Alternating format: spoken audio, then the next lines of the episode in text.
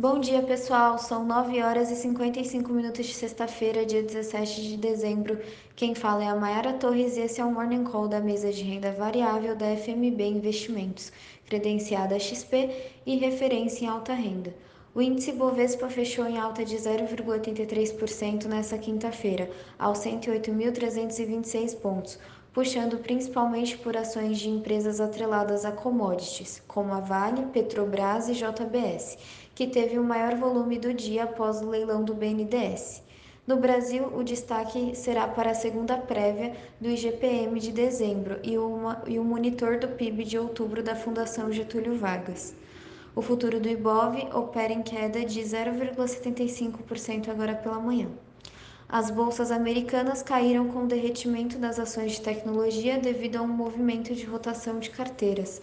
O índice S&P 500, que replica as 500 maiores empresas americanas, encerrou a quinta-feira em queda de 0,87%, e a Nasdaq, bolsa de tecnologia dos Estados Unidos, em queda de 2,47%.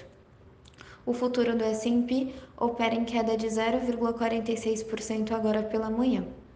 O índice Eurostock 50, que reúne 50 empresas que possuem maior liquidez e volume de negócios na Europa, fechou a quinta-feira em alta de 1,01%. O índice cai 1,05% agora pela manhã.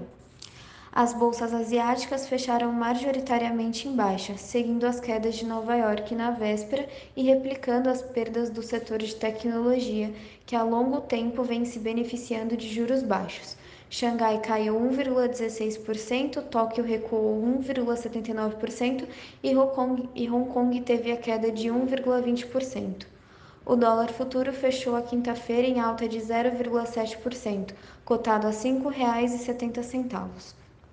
O petróleo do tipo Brent, referência da Petrobras, fechou em queda de 1,89%, cotado a 73 dólares e 60 centes por barril.